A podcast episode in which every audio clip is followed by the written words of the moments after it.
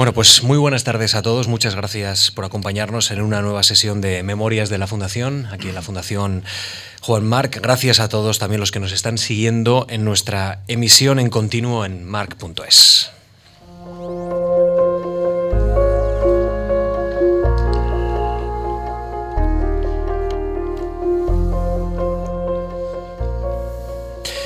Hoy nos acompaña el economista José Luis García Delgado. ¿Qué tal, profesor? Muy buenas tardes. Muy buenas tardes. Es un placer recibir en esta fundación a una persona con una dilatada trayectoria al servicio de la universidad, de la historia de la economía y también de, la reflexión. Y, por este asunto quiero que comencemos esta tarde de conversación.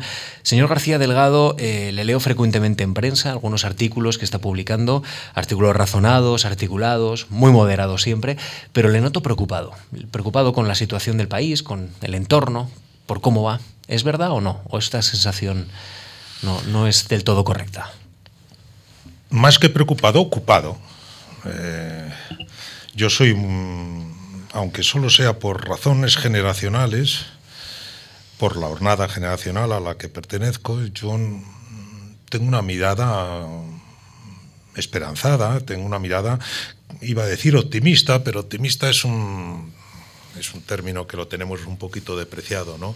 Esto, yo tengo que ser optimista porque he visto, he visto cómo el país ha ido superando, nuestro eh, España ha ido superando en diversos momentos situaciones eh, difíciles, situaciones complicadas, dificultades a veces muy importantes y el balance en el curso de ahora que yo tengo años suficientes como para tener un poco de perspectiva el balance, eh, el balance es muy, muy positivo. ¿no? El país tiene una fuerza de, de, superación, insisto, y de reencontrar cauces y caminos de progreso eh, muy importante. Yo en ese sentido creo que hay que estar ocupados más que preocupados. Lógicamente, claro, hay problemas, problemas en el corto y en el medio plazo que sí exigen eh, la, la, expresión que ha utilizado usted, la, la reflexión y la reflexión crítica pero eh, preocupado sí, con tal de que no se entienda que preocupado es eh, suscribir o opiniones eh, pesimistas, agoreras, etcétera. Sí.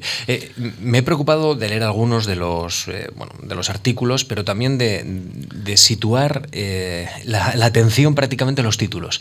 Y, y, destaco, por ejemplo, algunas palabras que usted utiliza recurrentemente en esos artículos, por ejemplo, concordia, pacto, acuerdo, regeneración democrática, conciliación. Eh, son palabras que, ahora mismo tienen mucha resonancia, pero que en muchas ocasiones eh, pertenecen a nuestra historia reciente y sin embargo no las ponemos en valor. ¿no? Y, sin embargo ponerlas en valor es muy importante.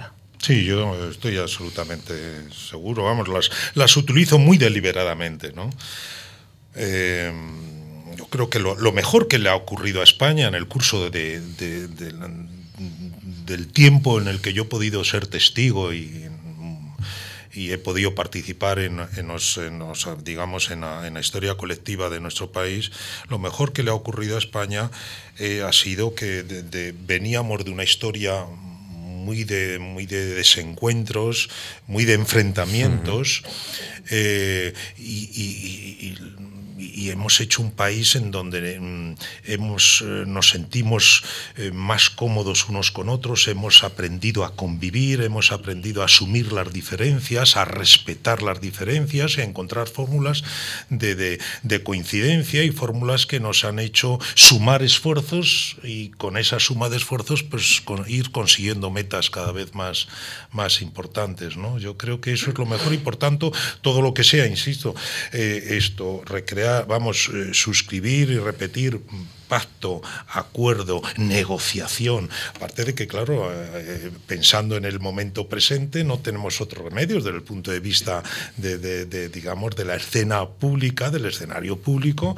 Eh, los españoles libremente hemos, nos hemos decantado en las urnas Mm, por una composición de fuerzas en nuestras cámaras de representantes que obligan a, la negociación, a la negociación exhaustivamente, a, la búsqueda de acuerdos, a la búsqueda y por tanto a la, a la, posible consecución de pactos. Y, lo bueno de estas palabras es que son permanentes, o sea, que quiere decirte que, son elementos esenciales de una sociedad. Y... la, vida en sociedad es una vida de, de, asumir las diferencias y de sería muy aburrida una sociedad de gentes iguales ¿no? y hmm. monocorde. ¿no? Hmm. Entonces es la, la, diferencia riqueza con tal de que se sepa asumir y que se sepa respetar y que se sepa eh, eh, obtener, eh, obtener de, del que es diferente aquello que nos puede complementar y que nos puede hacer a nosotros más, hmm. puede hacer nuestra vida más rica. ¿no? Profesor, em, usted ahora mismo dice que está ocupado por la situación del país y, y está ocupado porque, entre otras cosas, preside el Círculo Cívico de Opinión que es una, iniciativa muy interesante de la sociedad civil, entre otras cuestiones porque recoge a notables que reflexionan sobre lo que ocurre en nuestra sociedad desde ámbitos muy diferentes y también desde ideologías muy plurales. Es decir, el, el círculo cívico es un elemento plural, reflexivo de nuestra sociedad Qué, bonitas estas dos palabras, círculo, ¿no? que encierra la totalidad, y, cívico, que este es otro de los mm, valores que, tampoco estamos poniendo muy, muy en alza en los últimos años en nuestro país, y sin embargo, toda esta transición democrática es cívica, y esto no se nos puede olvidar. ¿no? El, nombre está escogido, no es casual, lo, le dimos vueltas cuando una serie de, profesionales, y eh, usted utiliza el término notables, yo no me atrevería a decir tanto, es verdad, ciudadanos, profesionales, eh, en diversos campos de, la actividad, esto que, coincidíamos en, que eh, tal vez, además de hacer nuestro trabajo lo mejor que sabíamos, cada uno en nuestro respectivo ámbito, pues eh, el país, eh, en, el momento en que lo creamos, que era en el curso del año 2011, en el otoño del 2011, en un momento especialmente, digamos, un momento especialmente delicado en el país desde un punto de vista, desde un punto de vista económico, desde luego, pero también, digamos, un deterioro del escenario público, etcétera, final de una legislatura en la antesala de lo que iba a ser la, la última de las vamos, la, la, última legislatura, la anterior legislatura, la que ha tenido como presidente a, Mariano Rajoy. Esto en aquel momento era un momento muy delicado del país, ¿no? Estábamos al borde del rescate, eh, la política económica había tenido que dar un giro de 180 grados sin previa explicación, sin previa, sin previa pedagogía social y un momento de desconcierto. ¿no? Veníamos de un ciclo económico de 14 años, que casi había durado 14 años. Nos habíamos acostumbrado que cada año iba a ser mejor que el anterior y que el horizonte de prosperidad era ilimitado. ¿no? Entonces el cambio fue muy brusco y un momento efectivamente de titubeo en el conjunto de la sociedad española y en ese momento una serie de profesionales, enlazo con lo que decíamos antes, decidimos, hombre, hay que, hay que arrimar el hombro, diciéndolo coloquialmente, hay que arrimar el hombro un poco más. Además de cada uno hacer nuestro trabajo lo mejor que sepamos en nuestro ámbito, vamos a arriba del hombro. Y ahí pues reunimos a una serie de gentes que van desde eh, profesionales de la arquitectura y de la abogacía o de la economía y, de la, del mundo de la investigación científica, don Luis Oro, que por aquí ha pasado precisamente, esto, y con ayuda de algunas empresas creamos el círculo, el, el nombre es deliberado, círculo, efectivamente, es muy deliberativo, es un foro muy deliberativo, no saca sacamos ningún pronunciamiento, no hacemos ningún pronunciamiento sobre ningún problema que no sea haya sido objeto de discusión y de deliberación propiamente dicha por parte de todos los de todos los eh, de todos los miembros del círculo, ¿no? Y círculo cívico porque es una emanación de la sociedad civil, ¿no? Yo creo que eso, perdón, y me, eh, me, alargo un poco, yo creo que es de las cosas más mejores, ¿no? Más halagüeñas, más esperanzadas, más esperanzadoras que está ocurriendo en, en nuestra España, en la España de nuestros días, es que la, crisis, que ha, sido, ha tenido efectos muy severos, no ha dejado a la sociedad española noqueada, un poco inerte, sin saber qué hacer. Antes, al contrario, yo creo que la crisis ha, ha servido un poco de acicate, de revulsivo, ¿no? para, para, para crear foros, plataformas, círculos, eh, para eh, multiplicar el, el, asociacionismo dentro de, dentro de nuestros, vamos, de unos u otros ámbitos. Y es una sociedad muy viva, yo creo, la sociedad española, que frente a la crisis le ha puesto cara, ha afrontado, la ha encarado, ¿no?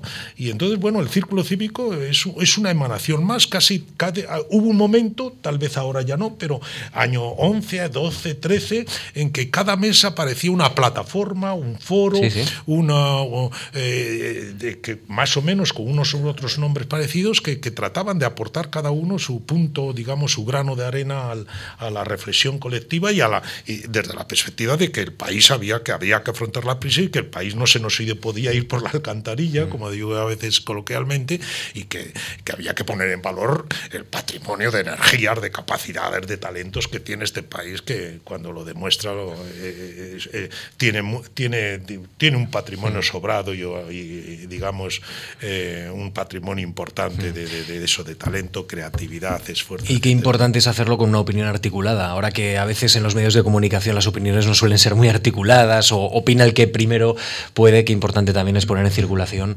opiniones razonables, razonadas, sensatas, moderadas y, constructivas. Somos, perdón, además somos en el círculo, hay opiniones muy diferenciadas, ¿no? Es un ejercicio, nosotros a veces en el círculo hacemos un ejercicio de convivencia y de buscar puntos de encuentro. Nosotros en ese sentido, en nuestra modestia, somos un, ejemplo de cómo gentes que votan a un partido y, a y, al otro muy distinto, etcétera, sin embargo, cuando se plantean problemas de alcance nacional y de cierta trascendencia social, somos capaces de buscar un punto de encuentro porque los papeles son consensuados y nos pronunciamos sobre temas muy importantes, ¿no? Mm. sobre temas, digamos, muy sensibles a pronunciamientos en un sentido u otro. Esta conversación es esencialmente biográfica, vamos a repasar su vida, vamos a, conocer algunos hitos de su vida y también del país, eh, cómo se entrelaza la vida de uno con la de un país, pero este es un elemento esencial para conocer a, nuestro invitado, ese compromiso con, esta sociedad y con, y con el momento que, vive. Eh, le invito a reflexionar durante un minuto, apenas un minuto y medio, vamos a escuchar una, canción, nos va a ir acompañando, en este caso es un autor norteamericano, eh, no sé si conocerá, eh, en todo caso vamos, vamos escuchando la música y vamos avanzando ya entrando en los primeros años de su vida.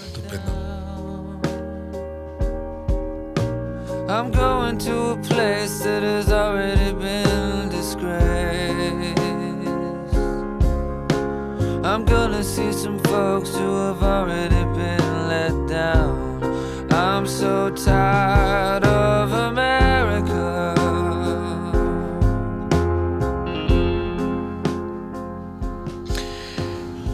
La música de Rufus Wainwright. Eh, nace en Madrid en 1944, señor García Delgado, es catedrático de Economía Aplicada en la Universidad Complutense de Madrid, titular de la cátedra La Caixa Economía y Sociedad. Desde 2001 es académico de número de la Real Academia de Ciencias Morales y Políticas, rector de la Universidad Internacional Menéndez Pelayo desde el año 1995 a 2005. Ha sido también decano de la Facultad de Ciencias Económicas y Empresariales de la Universidad de Oviedo, director del Departamento de Estructura Económica y Economía Industrial de la Universidad Complutense de Madrid director de la Escuela de Economía del Colegio de Economistas de Madrid y director del Instituto Universitario de Investigación Ortega Gasset. De, algunos de estos asuntos hablaremos a lo largo de, los próximos minutos, esta subida, pero quiero que, empecemos por, el inicio. Eh, ¿Qué recuerda de su infancia? No sé si, es una persona nostálgica, si ve aquellos años, digamos, con cierta, no sé si melancolía es la palabra, pero bueno, con cierta nostalgia. Imagino que todos miramos a la niñez con cierta cierta nostalgia, ¿no? Pero no, no especialmente, ¿no? Me gusta, gusta vivir con intensidad el día a día y el presente, en ese sentido no miro demasiado hacia atrás, ¿no? Pero sí, yo soy mi familia es una familia modesta, nazco en un año que, es la antesala de uno de los años del hambre. El año el 45 fue tal vez el peor año desde un punto de vista económico de la posguerra. Eh, una familia modesta en barrio de Madrid muy bonito, que son los aledaños de este, marqués de, este barrio, el Marqués de Salamanca, lo que llamamos el barrio del Retiro, ahí entre la calle Odón y la calle López de Rueda. Mi familia es, forma parte, claro, la historia del siglo XX de tantos españoles, una familia de inmigrantes, de inmigrantes que vienen de sus lugares de origen, que en el caso de mis padres son, vienen de los aledaños, eh, de, Molina de Aragón, que es una, una España paisajísticamente tiene cierta fuerza, pero muy pobre, cereal de secano, eh, unos medios de vida muy, muy reducidos. ¿no? Eh, eh, de, dos, de dos pueblecitos en torno de Molina de Aragón, ¿no? Mi madre, por una parte mi madre, mi padre, mi padre se hace maestro huyendo de, digamos, de, las condiciones que tiene allí. Entonces es el que primero viene a la ciudad eh, y mi madre, eh, pues con razón del matrimonio, se viene aquí ahí empieza la vida de ellos, ¿no? Porque no nos podemos imaginar ¿eh? que, las condiciones de vida del campo, de la zona de Molina, respecto a estas, claro, todavía mi padre inmejorables, ¿no? cuando tengo 7, 8 años, me lleva a su pueblo, a Molina, Molina, no, perdón, Molina, Rueda de la Sierra, esto que está a 8 o 10 kilómetros de Molina, eh, una pedanía de... Y, eh, y bueno, yo todavía veo allí eh, modos de vida y de actividad propios de, siglos, eh, vamos, prácticas seculares que no habían cambiado, ¿no? Después, cuando he estudiado eh, unos y otros pormenores, te das cuenta, el arado romano, pero romano, romano, eh, tirado por caballería, los apriscos habían construido posiblemente dos y tres siglos antes, donde se guardaban en las noches de frío a las ovejas, el trueque, el trueque, apenas había dinero, las mercancías eran reducidas, la diversificación de, mercancías era reducidísima, eh, mm, eh, se araba, eh, perdón, se araba, ya hemos dicho, se segaba a mano y se trillaba en aquellas eras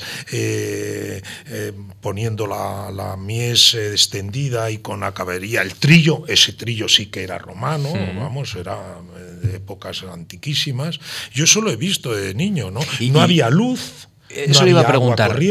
¿Cómo, recuerda usted de niño esa imagen? 51, 52. Claro, no tener luz, el frío muy intenso del invierno en esa zona. Eh, eh, muy, muy frío. Las son las la mayor diferencia térmica que hay en España entre la máxima en verano y la mínima en invierno. ¿no? Claro. ¿Cómo, cómo recuerda, eh, digamos, esos elementos tan definitorios de la vida allí, sin luz, con, me imagino, con, con velas? ¿Cómo se movían por la casa? Había agua, esto. Mm. Entonces, la diversión del niño es que te mandaran tus tíos, era la casa de mis tíos mi padre ya estaba establecido en Madrid, allí quedaban sus hermanos, esto, venga, te dejamos ir con un cántaro a la fuente, ¿no? Entonces yo acompañado, ¿no? Había que ir a la, a la puente a coger, a, tomar agua para los usos, los usos diarios, ¿no? Y después Ludio, me acuerdo la imagen de niño con 7, 8 años, de que cuando te ibas por la noche a la habitación, te daban un candil, cada, cada miembro de la familia le daba su candil, claro, para, para recorrer los pasillos, en las escaleras correspondientes, llegar a la habitación, aquella imagen, ¿no? Con la, con la, sombra proyectándose sobre la pared, como si fuera el expresionismo alemán, ¿no? Después, ¿no? El cine. Entonces, era esa, esa España, yo la, he conocido con 7, 8, 9 años, estamos hablando del 51, 52, 53, posiblemente el agua corriente llegaría a final de los 50, la luz un poquito antes, esto, pero bueno, eso lo he conocido yo en el curso de mi vida, ¿no? Y por tanto, yo vuelvo a lo que decía al principio, ¿cómo no voy a ser optimista? Las gentes de, mi edad, de mi edad, ¿cómo no vamos a ser optimistas con todos los problemas que vamos teniendo y que el día a día nos depara, ¿no? Eh, pero ¿cómo no vamos a ser optimistas entre el país del que, en, el, del que, en el que partíamos y en el país que, hemos visto en el curso de nuestra vida, ¿no? aquella España un poco encerrada sobre sí misma, pobretona, ¿no?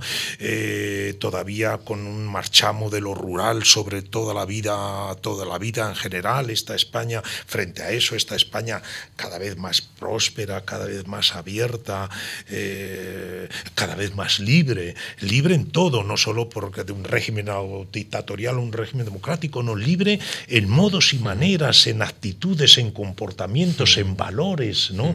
En valores adquiridos y asumidos de las gentes, en lo familiar, en lo relacional, en, en las relaciones de amistad, de, de, tal, en fin. ¿Qué, influencia tuvieron sus padres en, en la formación? Y también en la búsqueda de una vocación. Yo creo que sí. Eh, eh, eh, intangiblemente yo creo que eso es siempre es muy importante, ¿no? La, digamos la, herencia. Mi padre fue maestro y un maestro vocacional, un maestro de escuela. A él además le asignaron protección de menores, que era una escuela especialmente difícil porque eran aquellos grupos escolares que recogían a niños que los abandonaban las familias o que tenían determinados problemas. Estaba casi al borde de lo, de, lo que eran los correccionales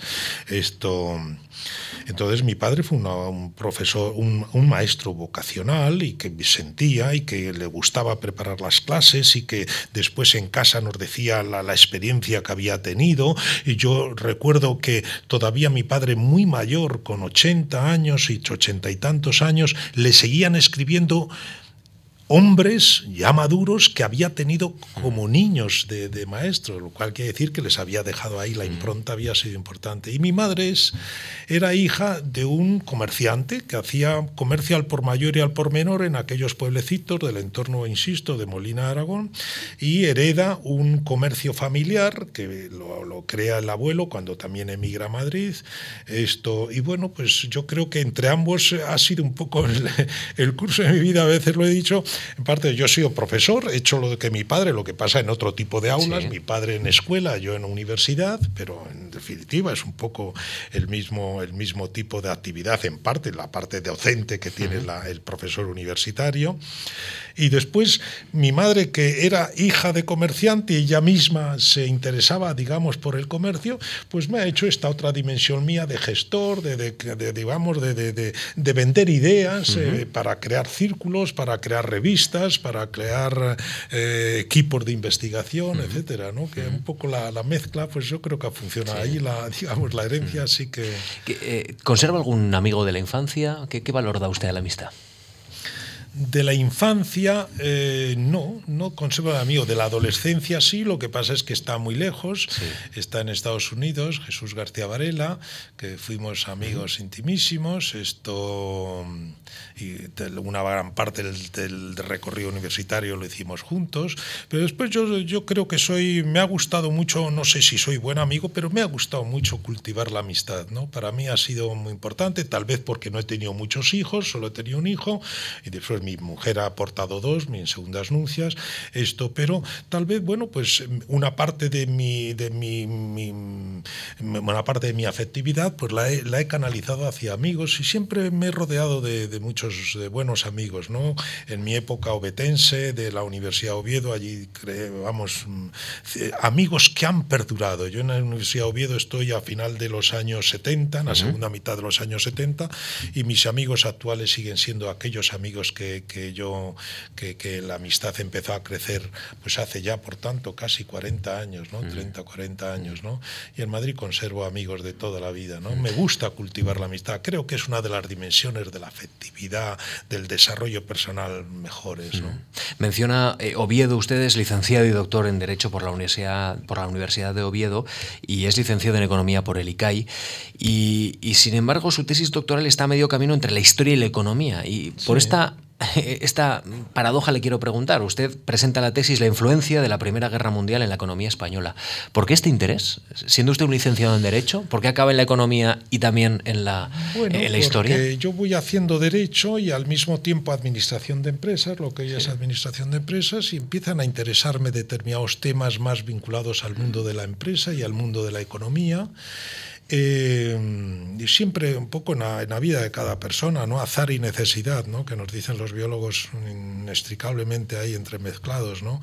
Entonces, eh, conozco a dos amigos con los que formo mi primer gran equipo de trabajo, es con dos buenos amigos que ya se han ido ambos, estos Santiago Roldán y Juan Muñoz, que eran un poco mayores que yo, uno me llevaba seis años yo, yo, y otro ocho, yo era un poco el Benjamín del grupo, y entonces ellos empiezan a interesarse por este tema de la Primera Guerra Mundial, la Primera Guerra Mundial un momento un poco especial para España, porque es el único gran país del occidente europeo que se queda fuera del campo de batalla, neutral, y entonces, claro, ¿qué le pasa a un país neutral que es, que, es frontera con campo de batalla, ¿no? Y con toda una Europa que está ardiendo durante cuatro largos años, cuatro años y medio, ¿no? Algo le tiene que pasar de un punto de vista social si sabíamos que es una tensa extraordinariamente entre aliadófilos, germanófilos, no sé qué, esto, pero económicamente algo le tiene que ocurrir y efectivamente económicamente eso, eso es una mina, ¿no? De, de, estudio, ¿no? Porque hay sectores tradicionalmente exportadores que, que que declinan y, conocen una crisis muy importante en tanto en cuanto exportaban productos mm, que de los que se puede prescindir, se puede prescindir en condiciones extraordinarias como son una guerra, los países que los compraban eran ahora los países beligerantes, y en cambio España se convierte en exportador excepcional de productos que jamás había imaginado por razones de competitividad que podría colocar en mercados exteriores, pero que los países beligerantes están obligados ahora a adquirir porque ellos mismos tienen que dejar de hacerlos por función de, digamos, por volcar toda su intensidad eh, productiva a, los bienes más directamente eh, vinculados con la industria de guerra. ¿no? España es un momento maravilloso, digamos, de, estudiar eso, ese doble, ese, ese doble proceso. ¿no? Déjame que, lea algunos de los títulos que usted ha publicado dentro de esta investigación histórica que refleja muy bien su interés por ese inicio eh, del siglo XX en España, pero que se desarrolla mucho más. La formación de la sociedad capitalista en España, 1914-1920. Orígenes y desarrollo de la sociedad capitalista en España, está publicado en el año 1975. Un siglo de España, la economía, la modernización económica de la España de Alfonso XIII.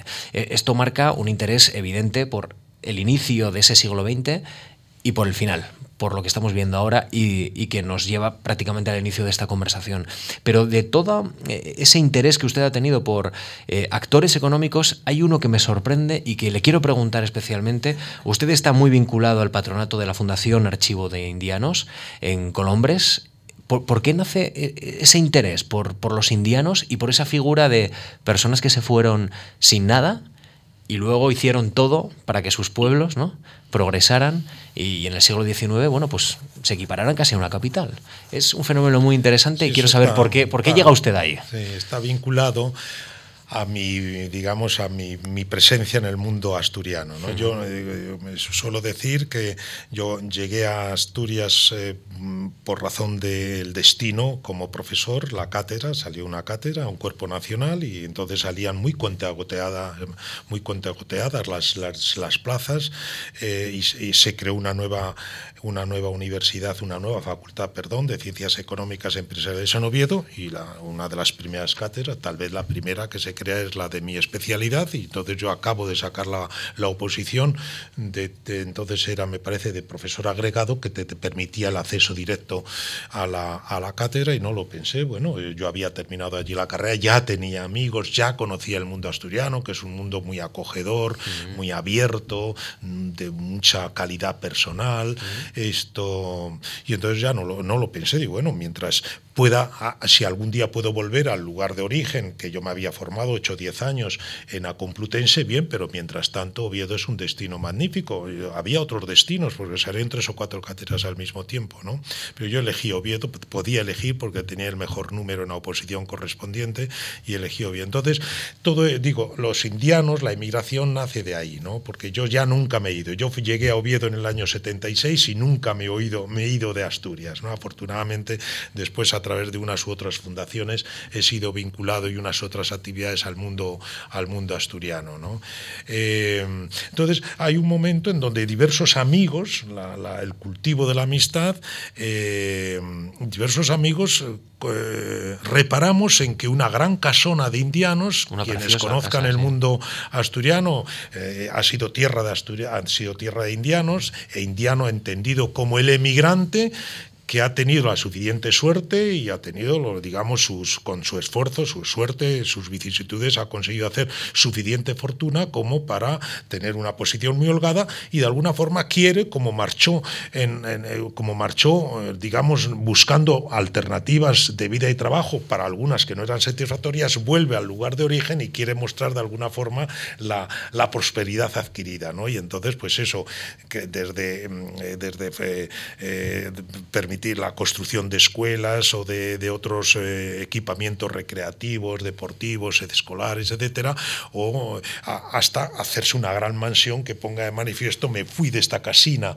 hmm. como dirían Asturias, tan humilde y ahora me permito esto. Hay una casona, de, hay un palacio, casona de indiano, Íñigo Noriega, en, una, en uno de los pueblecitos asturianos, una de las villas asturianas más hermosas del oriente asturiano, muy pegada ya al límite con Cantabria, en Colombres, eh, mm, villa con mucha tradición de, de, emigración, de la emigración a la América hispana, que se está viniendo abajo, es una de las más representativas de esa arquitectura indiana, que por otra parte es muy interesante porque es una arquitectura muy híbrida, ¿no? donde se mezclan muchos estilos, estilos de allí, estilos de aquí, como son casas de finales de casi todas ellas finales de siglo XIX, comienzo del XX, hay componentes modernistas que las embellecen mucho en algunas ocasiones. Es una gran casona, una de las más bonitas, que se está cayendo, entonces, esto, porque está abandonada. la familia originaria, la de Íñigo Noriega, la había abandonado y aquello fue, pues, en ocasiones hospital de sangre, en ocasiones centro de, para la sección de la sección femenina durante los años 60 y hay un momento en donde se abandona y aquello se está viniendo abajo, ¿no? Hay que hacer algo y lo ponemos en lo ponemos en conocimiento del Principado de Asturias. El Principado de Asturias afortunadamente reacciona y de bueno, hay que, ¿qué se puede hacer aquí? Y empezamos a, empezamos a darle vueltas y bueno, eh, eh, hay una, ya hay un archivo de Indias. Hagamos aquí un archivo de indianos, un archivo para recoger la memoria de, algunos de los indianos, pero sobre todo una región tan emigrante como Asturias. Ha habido momentos de, la Asturias contemporánea donde ha habido más asturianos fuera de Asturias que dentro de Asturias. Una región muy emigrante como la ha sido Galicia, como la ha sido Galicia o la ha sido Canarias y otras regiones españolas. Entonces, bueno, hagamos un archivo, hagamos un, un, lugar para el estudio de la emigración. ¿Y cómo lo llamamos? Hombre, como es una casona de indianos, archivo de indianos. Es un nombre equívoco. Después estamos en proceso precisamente ahora de cambiarlo, ¿no?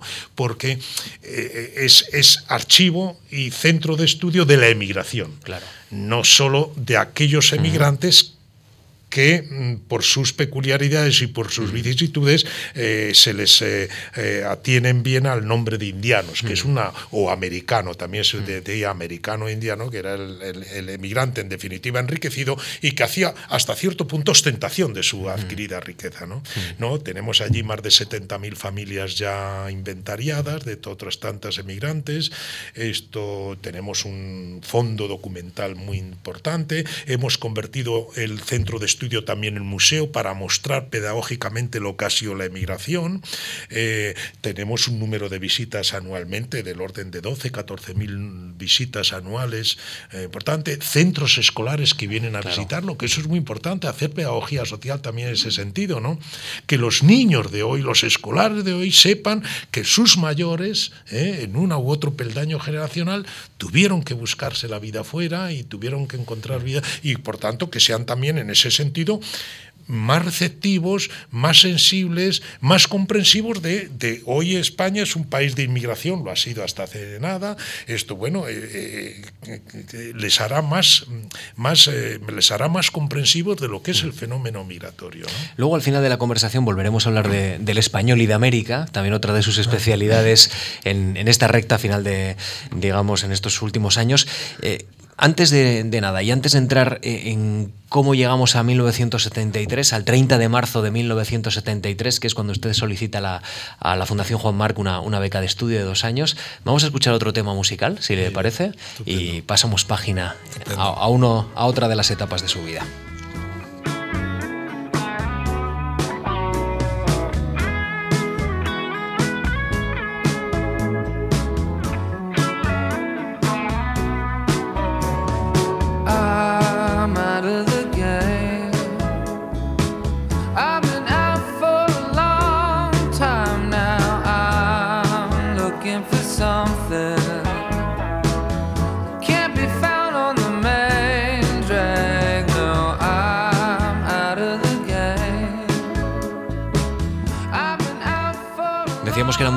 Importante en la vida de, José Luis, de José Luis García Delgado, precisamente e, esa conexión entre economía e historia.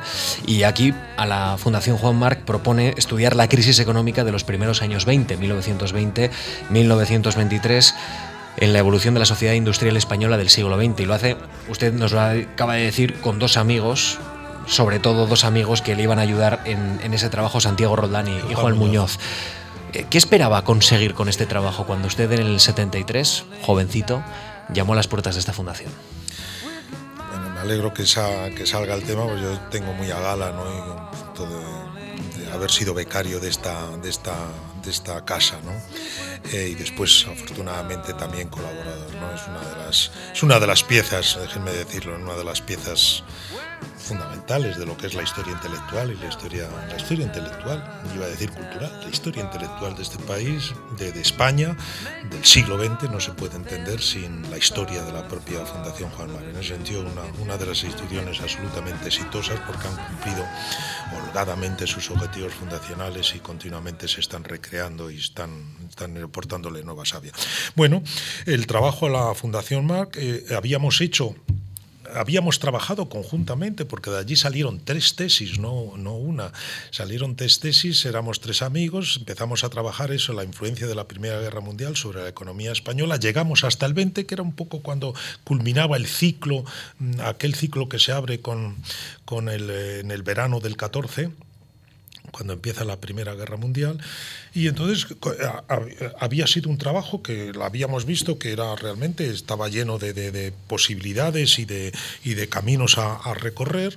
Había tenido muy buena aceptación la, presentación que habíamos hecho en unos u otros foros de, académicos de la tesis doctoral. Estaba en curso de publicarse ya las, los, los trabajos correspondientes y pensábamos, bueno, se puede prolongar perfectamente porque el ciclo que en parte termina el 20, pero enlaza con otro interesantísimo que es el que va a llevar hasta la de los, digamos, el mundo de la dictadura de Primo de Rivera. La dictadura de Primo de Rivera, los años de la dictadura de Primo de Rivera, septiembre del 23 hasta enero del 30, bueno, hasta el comienzo de los años 30, esto eh, había, había sido objeto de estudios por unos u otros autores. Sobre todo por Juan Velarde, ¿no? Juan Velarde, que, era, el profesor con el que nosotros trabajábamos, Juan era Velarde nuestro director de tesis. ¿eh? Fue becario también de la Fundación y ese fue el trabajo eh, que, ah, solicitó a la Fundación la dictadura, la, perdón, la, política, económica, de la dictadura de Primo de Rivera. Efectivamente. Y, de esta manera sucede un acontecimiento que no ha sucedido todavía en memorias de la Fundación y es que dos tesis se, se juntan, o por lo menos pues hay una solución de continuidad entre ambas. No me había reparado yo en eso, pero eh, no deja de ser bonito. Entonces, como la, la, el trabajo del, del, profesor catedrático, del maestro en este caso, pues va a enlazar de alguna forma y tal. Nosotros vimos que, bueno, la dictadura está los años de la dictadura están estudiados, aceptablemente estudiados, aunque después se ha vuelto mucho sobre él y se ha ampliado lo que entonces se sabía. Y la, digamos, hasta el 20, desde el 14, prácticamente desde comienzos del siglo, porque empezábamos, digamos, el pequeño para llegar al 14, qué base teníamos, arrancábamos prácticamente desde comienzos del siglo XX, pero entonces nos quedaba ese, ese hueco hasta el año 23, que tendría que ser muy interesante porque son los años en donde el régimen de la restauración trata de, digamos, eh, no perder las riendas de, la situación y, tratar de, de auto prolongar, vamos, de, de, dotarse de cierta continuidad que se trunca con el golpe de, septiembre del 23. ¿no? Entonces, ¿qué pasa en esos años? ¿La economía va a influir de alguna forma en, en, el, en digamos, en, el, en la interrupción de la, eh, eh, en la interrupción de lo que es el, la, Constitución del 76, en la, en, el, en la estabilidad, eh, vamos, en, en, lo que es el, el marco y el marco institucional, el marco constitucional, influye la economía en el golpe del 23 en definitiva, se aprovecha lo que se ha acumulado, el capital que se ha acumulado con, motivo, por razón de esas circunstancias excepcionales que vive la economía española durante la Primera Guerra Mundial, que es años de unas fortunas extraordinarias, porque como decía antes, se exportan productos eh, que, que, que parecía imposible de exportar y se exportan a un precio magnífico, porque algunos de esos productos los países beligerantes o terceros países no pueden dejar de, adquirirlos. ¿no? Entonces, el, el capital entonces acumulado se vierte de alguna forma, se reequipa la industria mm. española, una parte de, ese, de esa acumulación de capital se invierte, se invierte productivamente. Era muy interesante estudiar eso. Entonces lo presentan, presentamos el, eh, la memoria y, para nuestra fortuna pues fue, fue aceptada. Y, sus palabras denotan hasta... permitió enlazar. sus palabras denotan hasta cierta ilusión. ¿eh? Da, gusto escuchar de qué manera usted rememora pues casi 40 años, eh, lo, lo, que sucedió hace 40 años, un proyecto en el que usted era muy joven, también el resto de sus compañeros, sus dos compañeros, y, tenían toda una vida por delante y tenían que también un oficio, digamos, de investigador. Y a mí en este, en este punto me gusta, por ejemplo, eh, algo que he leído en su expediente. Eh, estudia la ley de ordenación bancaria de 1921. Para esto se desplaza al Congreso para estudiar los diarios de sesiones. Eh, visita la Biblioteca Nacional, el Ateneo de Madrid, la Biblioteca de las Cortes.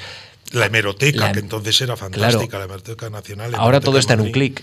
¿Eh? Es Google. Ahora eh, es Google o hay muchas instituciones como esta que tienen todo digitalizado, pero usted tuvo que ir paso por paso, llamar a puertas, estar horas con los legajos. Y, eso también eh, forja un carácter de investigador. sí, eso forma y eso, eso enriquece. Da una paciencia, ¿no? Esto implica hábitos de estudio, de autodisciplina, de, que es muy importante, de autodisciplina. La autodisciplina la autoexigencia es un componente básico en la, vida de cualquier investigador, imagino de cualquier actividad profesional, pero particularmente en el terreno del estudio, del estudioso, es fundamental, como el entusiasmo.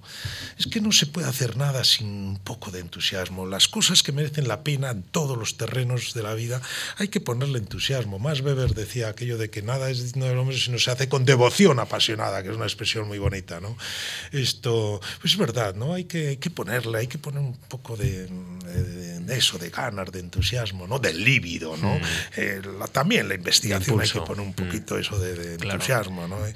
Y yo sí he tenido la suerte de que de que he, ido haciendo trabajos también en los de gestión. Gestión, la mm. gestión también exige eso, un poco de entusiasmo, porque la gestión supone siempre aglutinar voluntades y convencer a otros.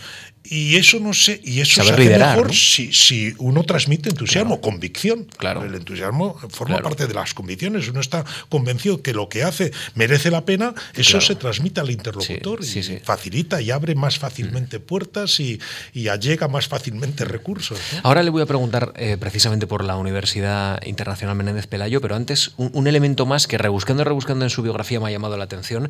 Eh, entre otras cuestiones, usted ha mostrado mucho compromiso cívico con su tiempo, en cada momento, pero especialmente, por ejemplo, en el año 82, eh, estoy viendo, eh, cuando usted ya eh, estaba ya de catedrático en la Universidad Complutense de Madrid.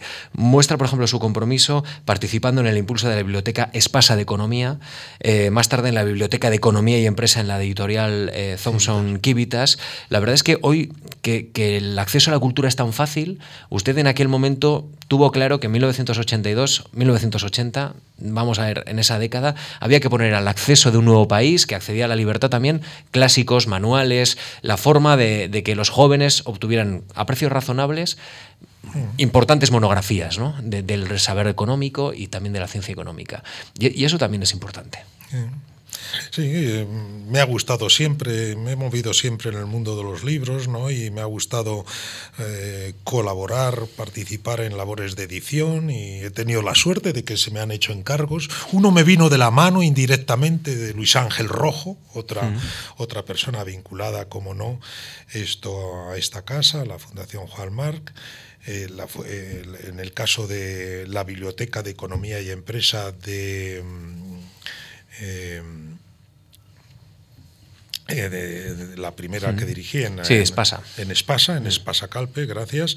Y después, de, al poco tiempo, vamos al cabo de cuatro o cinco años, pues de la mano de Eduardo García Enterrilla y de Aurelio Menéndez, dos maestros extraordinarios que yo he tenido la suerte de tratar y de si don Aurelio Menéndez sigo afortunadamente tratándole mucho, pues me vino la, la, la oportunidad de dirigir lo mismo en Civitas, soy parte de Thomson Reuters, esto que, que que bueno, ha sido una labor complementaria a la propiamente docente, investigadora, estupendo, porque eso me ha permitido efectivamente colaborar, participar en, en poner a disposición de nuevos estudiosos, estudiantes estudiosos, materiales, materiales en forma de, de obra, de libros, tal, y de ayudar a publicar trabajo, monografías, tesis doctorales en algunos casos, trabajos de investigación de jóvenes que a lo mejor sin esa ayuda pues no hubieran encontrado la forma de dar a conocer sus trabajos. Eso a mí me, me produce especial satisfacción cuando tengo noticias de una monografía, un trabajo, una tesis doctoral que se ha publicado por alguien joven con ganas y que lo ha hecho bien.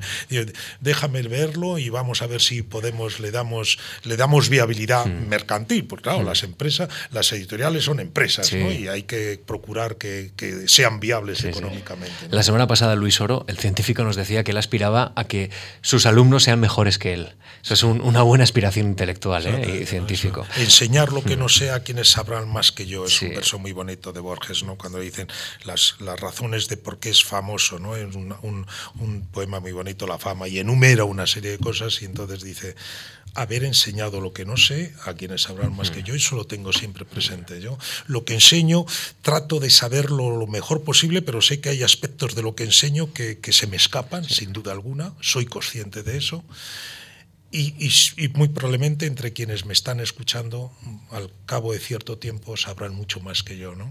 Del 95 a 2005 dirigió una, una, joya, que es la Universidad Internacional Menéndez Pelayo, ahí en la Madalena, mirando el mar. Em, dígame, eh, ¿qué le ha dejado esa universidad a usted y qué ha hecho usted por esa universidad, ya que, que estuvo 10 años allí? Empiezo por el final, eh, trabajar muchísimo, lo que yo pude aportar a la universidad, eh, trabajar muchísimo, era el primero que llegaba cada día al Palacio de Madalena y era tal vez el último que me iba muchos días. Eh, trabajé con una intensidad extraordinaria, con entusiasmo, efectivamente, porque claro, yo era muy consciente del privilegio que era aquello. Tuve la suerte de, de nuevo, los amigos, Santiago Roldán, uno de aquellos amigos con los que yo hice la tesis, era, para mí era un hermano mayor, Santiago, eh, fue rector de la Universidad Internacional de Pelayo en los años 80, desde el año 83 hasta el año 89. Y yo fui su vicerrector, ¿no? éramos varios vicerrectores, yo era el vicerrector primero, una persona de más confianza, tuve esa, también esa suerte, y, y yo conocía la universidad por dentro. Es verdad que es una universidad muy en donde la figura del rector un poco es la, más visible. Eh, y entonces, bueno, yo allí en un segundo escalón vi las posibilidades de aquella universidad, me di cuenta de, de aquella creación realmente hermosa ¿no? y de, que, venía de los años 30, ¿no? de Pedro Salinas y Fernando de los Ríos, Fernando de los Ríos al frente del, del Ministerio entonces de Instrucción Pública y Bellas Artes y Pedro Salinas, primer secretario general, que es el que llevó la universidad, el rector entonces lo fue Ramón Méndez Pidal un año y después Blas Cabrera el resto de la República, no es del 32 la Universidad Internacional Méndez Pelayo, eh, empezó siendo Universidad Internacional de Verano de Santander.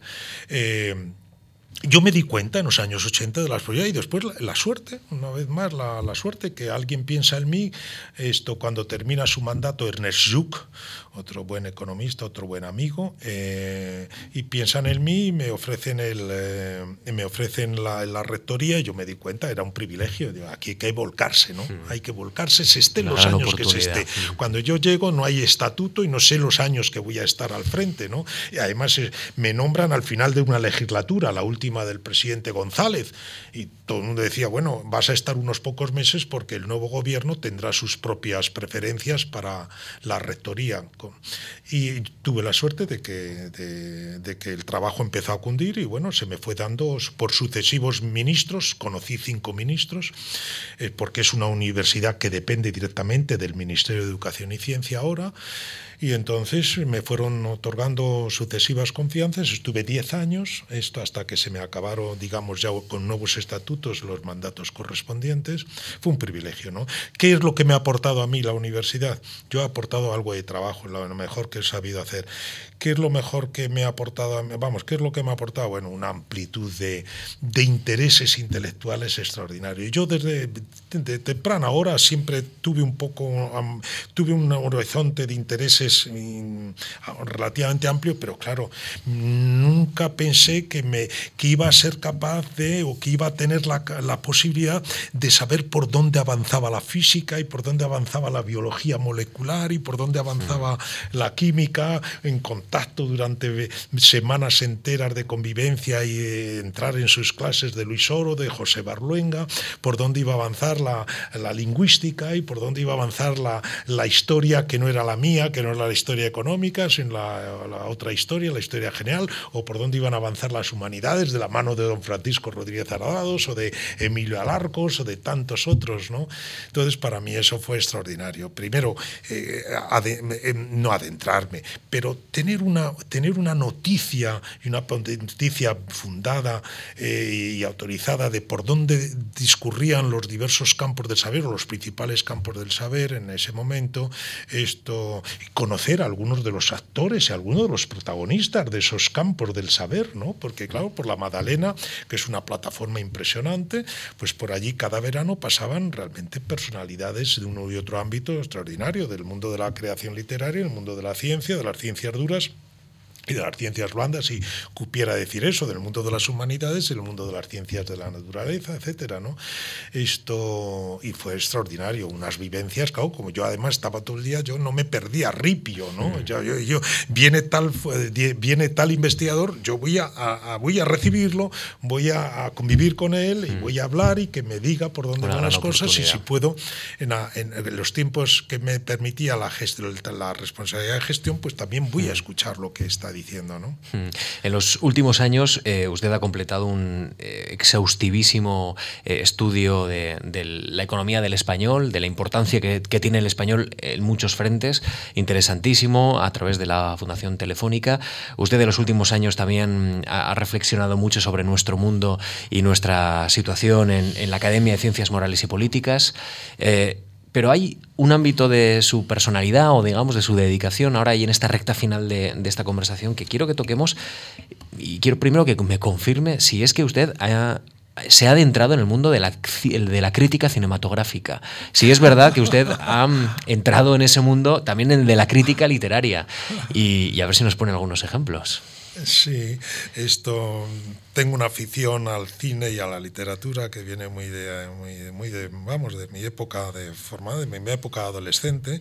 Mi madre le gustaba mucho ir al cine y como entonces las mujeres no podían ir al cine solas, estoy hablando de los años, comienzo de los años 50 y durante toda la década de los 50, pues, eh, y le gustaba ir de, por tarde-noche, entonces, claro, la condición es que fuera acompañada, entonces bueno, eh, mi padre se quedaba oyendo las noticias, eh, leyendo, no sé qué, y mi madre me iba al cine. Yo creo que ahí me viene la afición extraordinaria, porque yo veía todo, ¿no? Incluso lo no tolerado. Eh, decían, pero señora, si es que el niño no está en nuestro película no tolerado. Entonces mi madre decía, si no se entera de nada el niño, yo me enteraba de ciertas cosas, tal, ¿no? Entonces, entonces me viene de ahí una afición muy grande.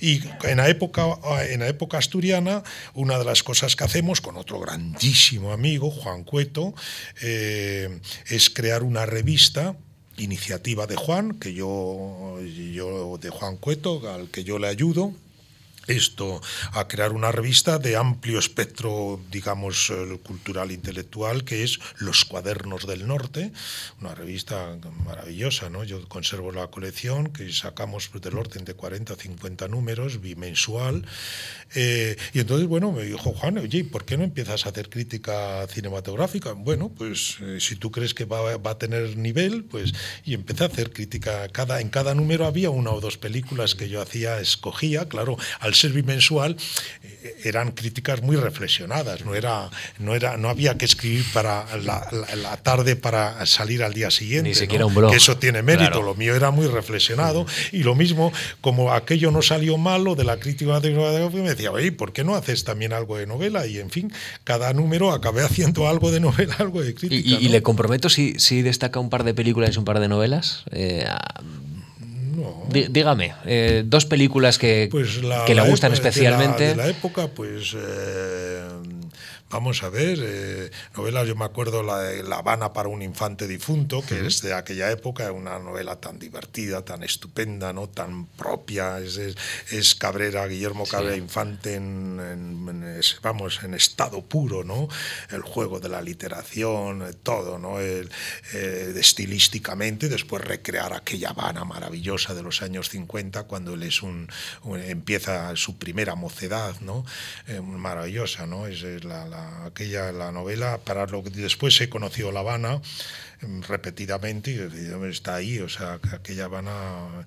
Y después... Em, Olda Jazz, que es una película de la ello. Me acuerdo que fue una, una, una, crítica cinematográfica que, en fin, tuvo cierta repercusión porque yo me, yo me, yo me, a, me, hacía protagonista y hacía como que las cosas que decía el protagonista, en alguna medida, eh, yo de, la, la, crítica la titulé Esta es mi vida, ¿no?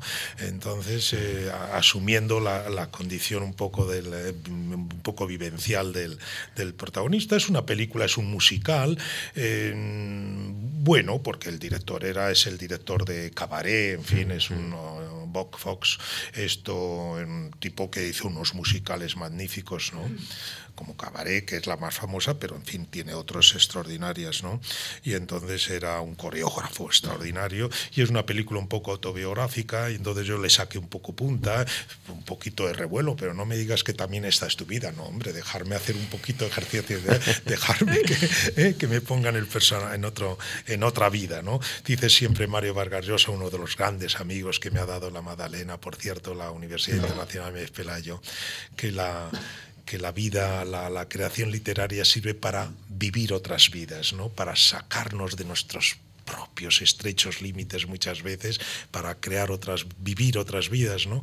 Bueno, pues eh, también la, el, el, cine sirve para vivir otras vidas y yo en la crítica aquella cinematográfica, esto pues eh, inventé otra vida, ¿no? Mm, profesor, vamos terminando, eh, pero, pero ya casi casi como colofón a esta conversación, a, a esta hora de, de, confesiones y de vida de José Luis García Delgado aquí en la Fundación Marc, le quiero preguntar si, no sé si usted se ha planteado alguna vez cómo le gustaría que le evocaran sus alumnos, sus compañeros, cómo, cómo le gustaría que, que, fuera ese ejemplo, su huella, la, la, huella de José Luis García Delgado por el mundo de la universidad, de, de la academia o, o, de ese ámbito comprometido, como usted ha planteado. Una pregunta bien un poco comprometida. Vamos, comprometida porque, bueno, me gustaría que me recordaran con una persona que ha tratado de hacer bien su trabajo con dignidad. Yo tengo la ambición de la dignidad, es una expresión muy bonita de, de Montaigne, ¿no? Esto, la ambición de la dignidad. Yo no he tenido ambición de, no he sido ambicioso de, de insular, por decirlo también al modo de, de Borges. He tratado de vivir con dignidad, de la, la dignidad, la dignidad material, vivir decorosamente y con dignidad material, y, pero con dignidad espiritual también, si vale la expresión, que vale. Entonces, ¿qué quiere decir moral? Esto.